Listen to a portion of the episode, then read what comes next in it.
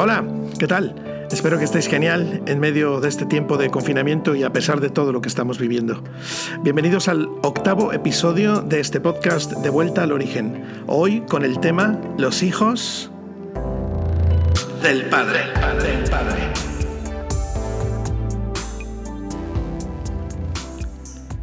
Jesús está allí rodeado de sus discípulos en el monte, dando un sermón que está cambiando la historia de la humanidad.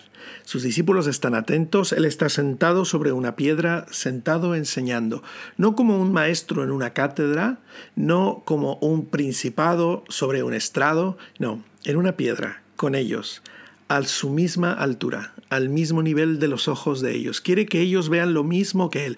Abre su corazón y en ese cometido abre su boca y les expresa lo que hay allí. Él quiere enseñarles lo que es la ley, el propósito de la ley.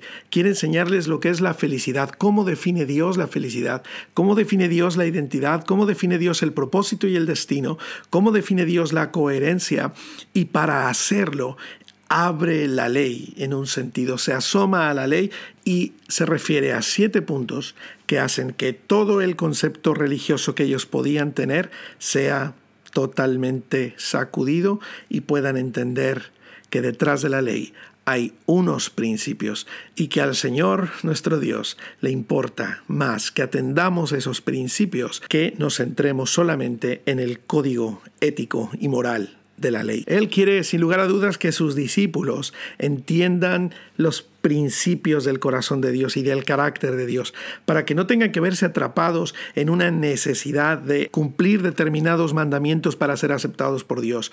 Lo que Jesús está intentando es mostrar cómo vive alguien que ya es aceptado, cómo debe desenvolverse alguien que asume que Dios lo acepta, alguien que es hijo de Dios, cómo debe vivir, cómo debe desenvolverse, cuáles son los valores que definen a ese tipo de persona. Y por eso es que Él alude a esos siete mandamientos no matarás, no adulterarás, el tema de repudiar a la mujer, no romper los juramentos y ahora también nos asomaremos a otros tres, ojo por ojo, diente por diente y también a amarás a tu prójimo y aborrecerás a tu enemigo. Siete referencias puntuales a la ley que nos ayudan para que Jesús pueda a ayudarnos a entender los principios que están detrás. Y por eso él siempre que empezaba a hablar de estos mandamientos decía, oísteis que fue dicho a los antiguos, por ejemplo, no matarás, pero yo os digo. Es decir, él no vino a abrogar la ley, no vino a decir, bueno, señores, pues antes era no matar, pues ahora venga, mataros unos a otros, venga, perseguiros y mataros. Eh, no es que antes era no adulterar, ahora Hombre, las puertas están abiertas, cada quien su cosa, cada quien su rollo. No, Él vino a mostrarnos que detrás del mandamiento, no vino a abrogar la ley, pero vino a mostrarnos que detrás del mandamiento hay unos principios. Y esos principios nos ayudan a desarrollarnos en el carácter de Dios, a vivir como Dios vive, a responder como Dios responde, a andar como Dios anda, a caminar como Dios camina, a andar incluso en el poder en el que Dios anda. Bueno, creo que tenemos un gran reto por delante en este episodio. Así que si tú escuchas esto en tu casa antes de dormirte o mientras vas de paseo, ahora que ya se puede salir a hacer deporte, pues te mando un abrazo grandísimo y espero de verdad que este episodio aporte algo a tu vida y te ayude a entender que somos hijos del Padre y que como hijos del Padre tenemos el llamado a ser como Él a vivir como Él, a andar como Él. ¿Y cómo se anda y cómo se vive y cómo se actúa según Dios? Pues incorporando nuestra vida estos principios.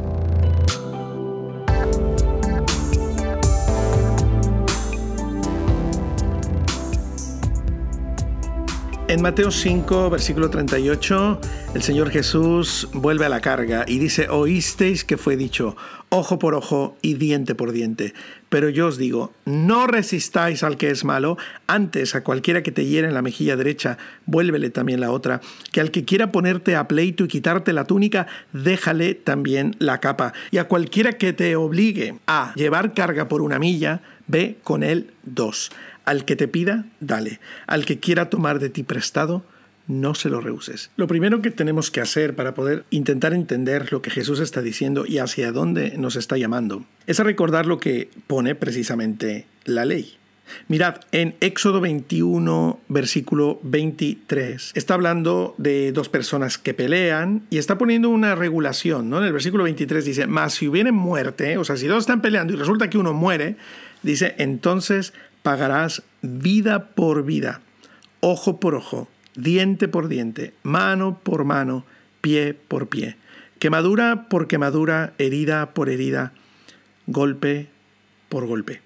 Esta parte de la ley, como todas, está regulando un comportamiento humano o intentando regular un comportamiento humano, pero tenemos que ir al principio, tenemos que ir al origen, tenemos que recordar cuándo o de qué manera eh, se incorpora la necesidad de que exista una aplicación de la justicia por algo que alguien ha hecho por un asesinato, por ejemplo, en este caso, ¿verdad? Pero sin embargo, eh, lo que estamos viendo en, en, Éxodo, en Éxodo 21, estamos viendo que incluso va más allá del asesinato, ¿verdad? Ojo por ojo, si a alguien le sacan un ojo, pues que pague con su ojo. Eh, ojo por ojo, diente por diente, si alguien pierde un diente, pues el otro tiene que perder el diente también, mano por mano, pie por pie, vida por vida. Ay, esto habla de que hay una retribución, hay una consecuencia de los hechos, hay una consecuencia de los actos. Y para mirar un poco el origen de esto, tenemos que ir lo más lejos que podamos, hasta Génesis. En Génesis 4 hubo un momento en el que Caín se levanta contra su hermano Abel y le da muerte. Cuando Dios viene al encuentro de Caín después de aquello que ha sucedido, le pregunta, ¿dónde está tu hermano? Y él contesta, no sé, ¿soy yo acaso guarda de mi hermano? Y él le dijo, ¿qué has hecho? La voz de la sangre de tu hermano clama a mí desde la tierra. Mm, no sé si os acordáis, ¿verdad? Voy a hacer aquí un parón, ahora voy a continuar con el versículo 11. No sé si os acordáis que comentaba en uno de los podcasts anteriores que la respuesta de Caín es sumamente interesante, sumamente importante. Debemos echarle un vistazo mucho, muchas veces, e irlo recordando de tiempo en tiempo, porque la respuesta de Caín es verdaderamente sorprendente. Jehová le dice a Caín, ¿dónde estaba el tu hermano? Él responde, no sé. Mirad, Caín responde de dos maneras. Primero, con una mentira. No sé. Yo te pregunto, ¿sabía o no sabía dónde estaba su hermano? Claro que sabía. Claro que sabía. Si él había dado el golpe traidor y lo había dejado tirado por ahí por el camino. Pero él responde con mentiras, no sé. Y luego responde con una pregunta, ¿soy yo acaso guarda de mi hermano? Caín básicamente lo que está diciendo es, ah, no existe, no existe ninguna regulación que diga que yo tenía que cuidar de mi hermano. Eh, ¿Estamos todos locos? A mí nadie me dijo que yo tenía que cuidarlo. ¿Acaso voy a ser el niñero, el canguro de mi hermano? Mira, nada más, ¿yo cómo voy a saber dónde está mi hermano? Ahora resulta que lo tenía que cuidar, ¿no? Caín está mintiendo y está abriendo la puerta a una necesidad del ser humano caído. Necesitamos leyes, necesitamos regulación. Tal y como el Señor Jesús cuando estábamos hablando del divorcio enseñó, dice, entonces ¿por qué Moisés permitía dar carta de repudio, carta de divorcio a la mujer? Y Jesús dice, pues por la dureza de vuestros corazones. No es que esto sea algo que Dios admita, pero sois tan duros, sois tan necios, tenéis tan dura la cabeza que necesitáis regulaciones. Si vivierais en la naturaleza divina, si vivierais en la identidad de hijos de Dios, no necesitarías regulaciones, no necesitarías ley. Esto es muy interesante. Esto es muy interesante. De hecho, voy a parar un poquito aquí, ¿vale? Y me voy a ir a Gálatas. ¿Me acompañáis? Por favor, miremos Gálatas 5. Voy a leer algunos versículos desde el, desde el 16. Digo pues, es, el apóstol Pablo, hablando a la iglesia en Galacia. Digo pues, andad en el Espíritu y no satisfagáis los deseos de la carne. Porque el deseo de la carne es contra el Espíritu y el del Espíritu es contra la carne. Y estos se oponen entre sí para que no hagáis lo que quisierais. Pero si sois guiados por el Espíritu, no estáis bajo la ley. Si sois guiados por el Espíritu, no estáis bajo la ley. ¿Cómo se puede vivir sin estar bajo la ley? Pues estando en los principios. Vivir en los principios es vivir en el Espíritu. Porque el que vive con ley y regido por la ley está desafiado continuamente a quebrantarla. Echa la ley, echa la trampa, ¿no? Decimos en los dichos populares. Claro que sí, porque la ley nos desafía. La ley básicamente, aunque es buena, nos desafía y nos muestra una verdad que a lo mejor ni siquiera habíamos pensado. Pero los que andan en el Espíritu andan bajo los principios y los principios no desafían, los principios forman, los principios son emanados de una naturaleza correcta, de una identidad perfecta en Dios. Versículo 19, y manifiestas son las obras de la carne, que son adulterio, fornicación, inmundicia, lascivia, idolatría. ¿Todas estas cosas os suenan del sermón del norte? Jesús ha venido hablando de estas cosas, ¿verdad? Las he ido tocando una por una y aquí Pablo las recupera. ¿Cuáles son las obras de la carne? Adulterio, fornicación, inmundicia, lascivia, idolatría, hechicerías, enemistades, pleitos celos, iras, contiendas, disensiones, herejías, envidias, homicidios, borracheras, orgías y cosas semejantes a estas, acerca de las cuales os amonesto, como ya os lo he dicho antes, que los practican tales cosas no heredarán el reino de Dios, mas el fruto del Espíritu, mirad qué interesante, habla de fruto. La, la carne solo puede producir obras es el espíritu el que puede producir frutos. Y un fruto no es producto del esfuerzo humano, un fruto no es producto de la autodisciplina, un fruto es producto de la naturaleza. Dice que el fruto del Espíritu es amor, gozo, paz, paciencia, benignidad, bondad, fe, mansedumbre, templanza. Y muchos me dirán, oye, pues Edmundo, todo eso suena muy difícil, amor, gozo, pues yo la verdad ni, ni, ni siempre amo, ni siempre estoy contento, ni siempre, pues claro, porque estamos acostumbrados a vivir bajo el régimen de nuestras obras. Nos obligamos, nos obligamos a nosotros mismos a hacer o a pensar de determinada manera. Pero el fruto del Espíritu es algo que nace de dentro, es una savia vital que ya está en nuestro interior si somos hijos de Dios y hemos nacido de nuevo. Tenemos esa naturaleza dentro de nosotros y hemos de abrazar esa naturaleza y vivirla. Ahora, mirad por favor el versículo 23, dice mansedumbre, templanza, contra tales cosas no hay ley. Y este mismo versículo, pero en la nueva versión internacional, estaba leyendo la versión 60, pero en la nueva versión internacional dice, no hay ley que condene estas cosas. Y ahora, como os quiero un montón y me caéis muy bien, voy a leer estos mismos versículos eh, traducidos de la versión de Message en inglés. Atención, porque esto te puede volar la tapa de los sesos. Dice que es una pregunta, pero ¿qué pasa cuando vivimos a la manera de Dios? Él trae regalos a nuestras vidas de la misma manera que la fruta se produce en un huerto. Cosas como el afecto por los demás, la exuberancia sobre la vida, la serenidad. Desarrollamos una capacidad de mantenernos haciendo las cosas, un sentido de compasión en el corazón y una convicción de que una santidad básica impregna las cosas y las personas. Nos encontramos involucrados en compromisos leales, sin necesidad de forzar nuestro camino en la vida, capaces de reunir y dirigir nuestras energías sabiamente. El legalismo es impotente para lograr esto, solo se interpone en el camino. Entre los que pertenecen a Cristo, todo lo relacionado con salirse con la nuestra y responder sin pensar a lo que todos los demás llaman necesidades, es eliminado para siempre, es crucificado. Dado que este es el tipo de vida que hemos elegido, la vida del Espíritu, asegurémonos de que no solo la sostengamos como una idea en nuestras cabezas o un sentimiento en nuestros corazones, sino que resolvamos sus implicaciones en cada detalle de nuestras vidas. Eso significa que no nos compararemos entre nosotros como si uno de nosotros fuera mejor y otro peor. Tenemos cosas mucho más interesantes que hacer con nuestras vidas. Cada uno de nosotros es una versión original. Buah, chaval, chaval, chavales, chavales, chicas, hermosos todos. Qué barbaridad con Demesias, qué, qué, lenguaje más exquisito, qué manera tan, tan dinámica de poder decir las mismas palabras que estamos tan acostumbrados a oír en la versión 1960. Hay una vida espiritual para la cual no es que no aplique la ley, sino que la ley no la alcanza. No la alcanza porque estás viviendo sobre la ley, no contra la ley ni paralelamente a la ley. No, señores, no nos equivoquemos, sino antes de la ley, previo a la ley, viviendo previo a la ley. Eso es, un poquito complicado de entender quizás, pero quédate con esta idea. Volviendo al principio, es la única manera de vivir previo a la ley. Entonces, volvamos a Génesis 4 estábamos allí con Caín tomándonos un café, después de aquello que había hecho, el malvado, matar a su hermano.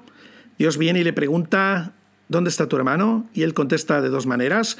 Por un lado, con una negativa, con una mentira, no lo sé, pero también con una pregunta. ¿Dónde está la ley? Permíteme parafrasear. ¿Dónde está la ley que diga que yo tenga que cuidar a mi hermano? ¿Dónde, carambales, está la ley que diga que yo no tengo que matar a mi hermano? El hombre caído pide mandamientos. El hombre que ha caído de su naturaleza divina a una naturaleza de pecado necesita que le pongan leyes, porque sin leyes no sabe gestionarse. Pero el hombre que vive en el Espíritu, el que ha nacido de Dios, el que es hijo de Dios, el que vive en el Espíritu, no necesita mandamientos. Entiende los principios, ¿vale? Necesita entender los principios y aplicarlos a las diferentes esferas de su vida. Bueno, ahora que hemos regresado a Génesis 4, quiero presentarles a otro personaje, uno que solemos pasar por alto regularmente, pero para los fines que corresponden a nosotros nos interesa mucho asomarnos a su vida. Se llama Lamec, uno de los descendientes de Caín. En el versículo 19 dice que Lamec tomó para sí dos mujeres. El nombre de la una fue Ada y el nombre de la otra Sila. Y Ada dio a luz a Jabal, el cual fue padre de los que habitaban en tiendas y crían ganados, y el nombre de su hermano fue Jubal, el cual fue padre de todos los que tocan arpa y flauta. Y Sila también dio a luz a Tubalcaín, artífice de toda obra de bronce y de hierro, y la hermana de Tubalcaín fue Naama. Ahora bien, atención que aquí viene lo que nos interesa. Y dijo Lamec a sus mujeres, Ada y Sila, oíd mi voz, mujeres de Lamec, escuchad mi dicho que un varón mataré por mi herida y un joven por mi golpe. Si siete veces será vengado Caín, Lamec en verdad setenta veces siete lo será. Bueno, aquí tenemos a un hombre con el ego un poquito hinchado, un poquito infladete, ¿no? Si Caín iba a ser vengado siete veces, pues yo si alguien se mete conmigo, 70 veces 7 seré vengado. El 7 vuelve a aparecer. Es un número sumamente importante en toda la historia bíblica. Cuando Dios le dice a Caín, si alguien, si alguien te mata, si alguien se mete contigo, siete veces será juzgado. Dios está interponiendo un juramento porque el 7 implica juramento. Dios está poniendo su palabra como, como garantía. No te preocupes, Caín, si alguien se mete contigo, siete veces será juzgado. Es la garantía divina. Es la oportunidad divina porque Dios es un Dios de oportunidades. Ahora bien, Caín tiene unos descendientes y de ahí viene Lamec. Hay un momento en que Lamec se envalentona y dice, yo mataré a quien se me pegue la gana y si se me pone un chaval por delante, lo mataré. Si siete veces será vengado Caín, yo, en verdad, setenta veces siete lo seré. Lamec cree que con lanzar este conjuro la cosa le va a ir bien. Dios se comprometió con Caín. Dios interpuso un juramento con Caín, por eso está el número 7 por en medio. Porque el 7 es juramento. ¿Acordáis, no? La Mec interpone un nuevo juramento, pero en ese juramento no está implícito Dios. Vamos a ver. La ley del talión, aquella de ojo por ojo, diente por diente, ya era una ley conocida en la antigüedad no fue el pueblo judío el primero que la utilizó. Es una ley de retribución derivada de los actos de una persona. Si alguien mataba a uno, tenía que pagar con su vida. Si alguien le sacaba un ojo a otro, tenía que pagar con su ojo. Si alguien le cortaba una mano a uno, pues tenía que pagar con la mano. Ojo por ojo, diente por diente, pie por pie, mano por mano. Pero queridos, esta ley que intenta regular el comportamiento humano tiene un problema. Y ese problema es que pone en el centro de la atención el deseo de venganza y la capacidad de venganza y tomar la justicia por nuestra propia mano. Me has quitado un ojo, va ahora el tuyo. Me has cortado una mano, ahora va el tuyo. Has quitado una vida, ahora va la tuya. Con una vida se paga otra vida. Mientras que en el ejemplo de Caín, la venganza y el juicio dependía de Dios. Dependía de que Dios diera una determinada retribución, una justa retribución a las personas que cometieran el mal. Como os quiero un montón, os voy a leer este mismo pasaje de Mateo, pero ahora en la versión de Message. Y a partir de eso, pues vamos a intentar ir aterrizando el avión ya para acercarnos al final, en las últimas aplicaciones, de, las, de los dos mandamientos que nos falta echar un vistazo. Quiero que veáis lo que dice. Por favor, mucha atención. Aquí hay otro viejo dicho que merece una segunda mirada. Ojo por ojo, diente por diente. ¿Eso nos llevará a alguna parte? Esto es lo que te propongo. No respondas en absoluto. Si alguien te golpea, quédate ahí y recíbelo. Si alguien te arrastra a la corte y te quiere quitar la camisa de la espalda, envuelve tu mejor abrigo y hazle un regalo. Si alguien se aprovecha injustamente de ti, aprovecha la ocasión para practicar la vida de servicio. No más cosas de ojo por ojo. Vive generosamente. ¿Podéis ver el principio detrás del mandamiento? El mandamiento nos invita a la venganza. El mandamiento nos invita a ejercer una justicia humana. Si alguien te quita algo, que inmediatamente lo devuelva, lo mismo que ha quitado. Pero el principio nos lleva a una vida de generosidad. El principio nos lleva a una vida de perdón y de desarraigo, de desapego de nuestras cosas, de nuestro orgullo, de nuestra soberbia al punto que si alguien te da una bofetada, eres capaz de decirle, venga, otra. Si alguien te dice que le acompañes una milla siendo un abuso, ese acompañamiento, dice, acompáñale dos. El Señor Jesús nos está invitando a comportarnos como hijos del Dios generoso, como hijos que somos, el Dios que da la vida, el Dios que perdona, el Dios que abraza, el Dios que olvida el Dios que vive generosamente, el Dios que hace salir el sol sobre justos e injustos. ¿Sabéis qué es lo que pasa aquí? Que tenemos que llegar profundo en nuestras emociones, profundo en nuestro corazón, a resolver las cosas que no tenemos resueltas. Tenemos que definir quiénes somos y por qué somos lo que somos y gracias a quién somos lo que somos. Cuando yo ejerzo el ojo por ojo y el diente por diente, estoy ejerciendo mi propia justicia. Estoy cobrando venganza por mi propia mano. Pero de esta manera que Jesús nos invita a vivir. Él nos está diciendo que Dios asume la responsabilidad de lo que pase. Que Dios será tu venganza. Que Dios será quien traiga justicia a tus relaciones. Que Dios será el que ponga a cada persona en su justo lugar. Tú vive generosamente, tú ama, tú perdona, tú suelta, tú olvida, no reacciones. Sé proactivo, detente y piensa ¿Qué quiero que pase ahora? Si yo respondo, si yo me vengo, aquí se acaba la cosa. Pero si yo dejo pasar esto, el Señor tomará cartas en el asunto, el Señor levantará mi cabeza, el Señor será mi baluarte, el Señor será quien me defienda. Queridos amigos, tenemos que definirnos cuando estemos frente a una situación. ¿Quiero defenderme yo o quiero que Dios me defienda? Escucha, Dios es nuestro Padre nos defenderá. La vida a la que Jesús nos estaba invitando es una vida de conciencia. Somos los hijos del Padre.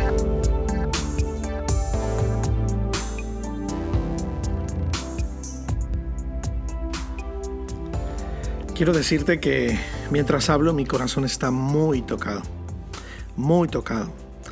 Y mm, quiero ir a los últimos versículos que leeremos y los voy a leer directamente en The Message.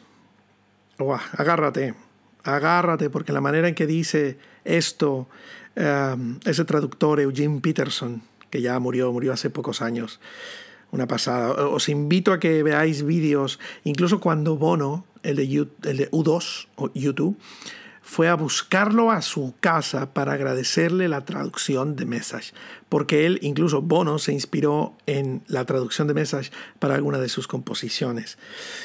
Es una pasada, es un lenguaje dinámico, actual, profundo. Dice, tú estás familiarizado con la antigua ley escrita, ama a tu amigo, y a su compañera no escrita, odia a tu enemigo. Estoy desafiando esto. Te estoy diciendo que ames a tus enemigos. Deja que saquen lo mejor de ti, no lo peor. Cuando alguien te haga pasar por un mal momento, responde con las energías de la oración, porque entonces estás trabajando fuera de tu verdadero yo, tu yo creado por Dios. Esto es lo que Dios hace. Da lo mejor de sí. El sol para calentar y la lluvia para nutrir a todos. Independientemente de lo bueno y lo malo, lo agradable y lo desagradable. Si todo lo que haces es amar a los adorables, ¿esperas que te den un bono? Cualquiera puede hacer eso. Si simplemente saludas a quienes te saludan, ¿esperas que te demos una medalla? Cualquiera puede hacer eso. En una palabra, lo que estoy diciendo es crece. Ah, queridos, qué maravilla esta traducción, qué maravilla.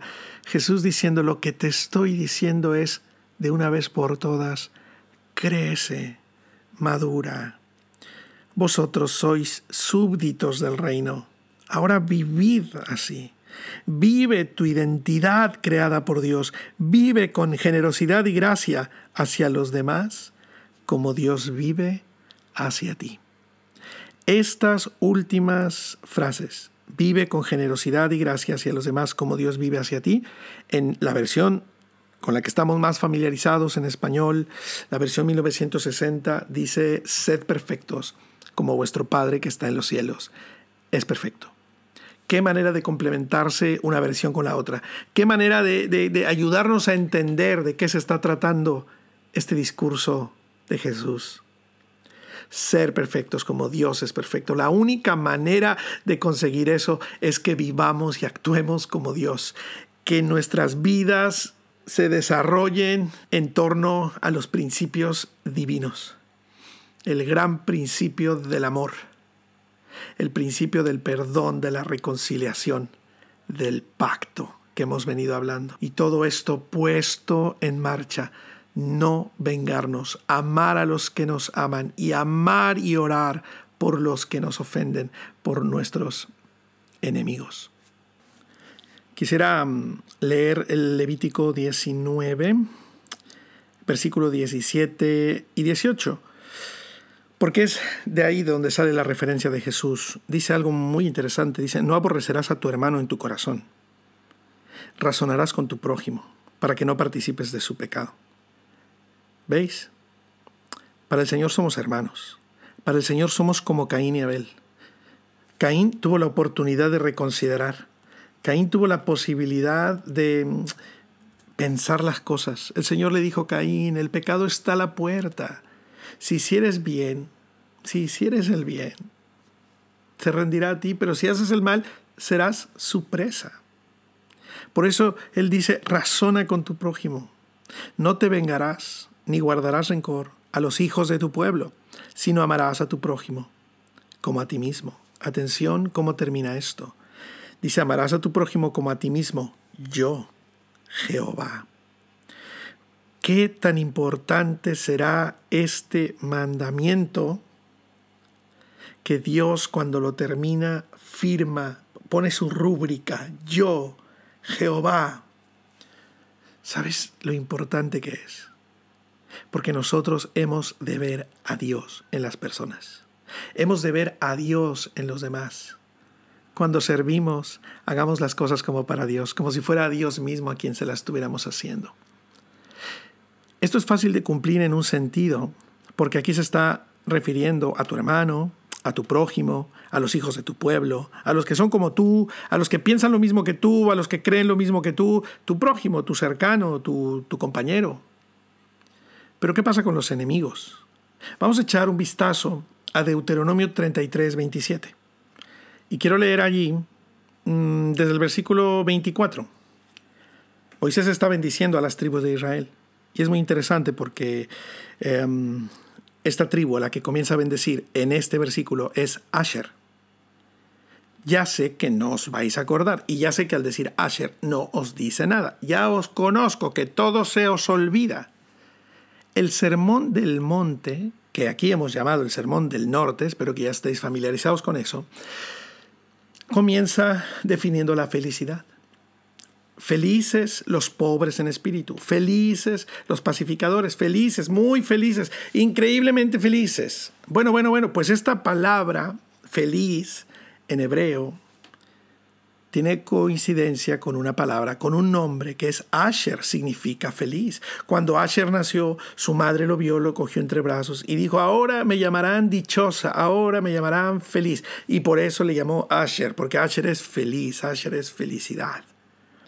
Vale, pues quiere decir, ahora que estamos en Deuteronomio, encontramos una vinculación con la manera como comenzó el Sermón del Norte feliz, felicidad. Fíjate lo que dice, a Asher, al feliz le dice, bendito sobre los hijos sea Asher, sea el amado de sus hermanos y moje en aceite su pie. Hierro y bronce serán sus cerrojos y como tus días serán tus fuerzas. No hay como el Dios de Jesurún.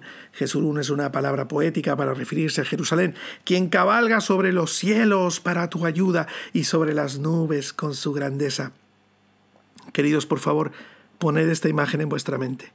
Dios cabalga sobre los cielos para tu ayuda, sobre las nubes con su grandeza. El eterno Dios, dice el versículo 27, es tu refugio. Y acá abajo los brazos eternos. Oh, yo quiero vivir eso, yo quiero ver, yo quiero tener esta imagen en mi mente de Dios, que Dios va cabalgando a mi favor. Dios cabalga sobre los cielos y viene en mi ayuda. Él sobre las nubes va manifestando su grandeza y aquí muestra sus brazos eternos. Él echa a mis enemigos delante de mí. Ahora, pero, pero mucha atención. Dice, Él echó delante de ti al enemigo y dijo, destruye. E Israel habitará confiado, la fuente de Jacob habitará sola, en tierra de grano y vino. También sus cielos destilarán rocío. Bienaventurado tú. ¿No empezó así el sermón del monte? El sermón del norte. Bienaventurado tú, Israel. ¿Quién como tú? Pueblo salvo por Dios, escudo de tu socorro, espada de tu triunfo. Así que tus enemigos serán humillados y tú hollarás sobre sus alturas. Mis queridísimos amigos, mis queridísimos hermanos, Dios cabalga a nuestro favor. No te vengues. Deja que Dios ejecute su venganza. Deja que Dios ponga las cosas en su lugar. A ti lo que te toca es amar, perdonar, orar por los enemigos. Recupero las palabras del Señor Jesús en Mateo 5, en la versión Reina Valera de 1960. Amad a vuestros enemigos, bendecid a los que os maldicen, haced bien a los que os aborrecen, orad por los que os ultrajan y os persiguen. Y aquí viene la conclusión, para que seáis hijos de vuestro Padre que está en los cielos. Papá, en los cielos, papá en los cielos, cabalgando sobre los cielos, cabalgando a nuestro favor. Ese es nuestro Padre. Este es el Dios que nos defiende. Este es el Dios de nuestra justicia. No nos defendemos a nosotros mismos. No cogemos la espada y cortamos la oreja del que se nos pone delante. No, no somos reactivos, no reaccionamos, somos proactivos. Dejamos la venganza a Dios. Amo a mis amigos pero oro y bendigo a mis enemigos, porque yo sé que Dios pondrá todas las cosas en su justo lugar. Dios nos defenderá, Dios es nuestro socorro, a nosotros nos toca orar, amar, bendecir, perdonar, soltar, dejar ir la ira, dejar ir la contienda, dejar ir nuestro orgullo, dejar que nuestro orgullo, nuestra soberbia, nuestro egoísmo sean aplastados para que de ahí de las cenizas se levante un hombre, una mujer madura, perfecta, perfecto, que crece y que entiende una cosa. Somos hijos del Padre. El Padre nos defenderá. El Padre hace salir el sol sobre justos e injustos. Ese es mi papá. Quiero ser como él. El Padre envió a su propio Hijo a morir en la cruz del Calvario por amor a toda la humanidad. Porque yo estoy peleándome por tonterías con mi amigo, peleándome por tonterías con aquella persona, porque yo voy a cargar rencores con la gente. Cuando mi papá, mi Padre Dios, ha dado el más grande ejemplo de amor, amando a sus enemigos, dando su vida por sus enemigos, entregándose a la muerte y muerte de cruz, por amor a nosotros. Que se vea, que se note que somos los hijos del Padre.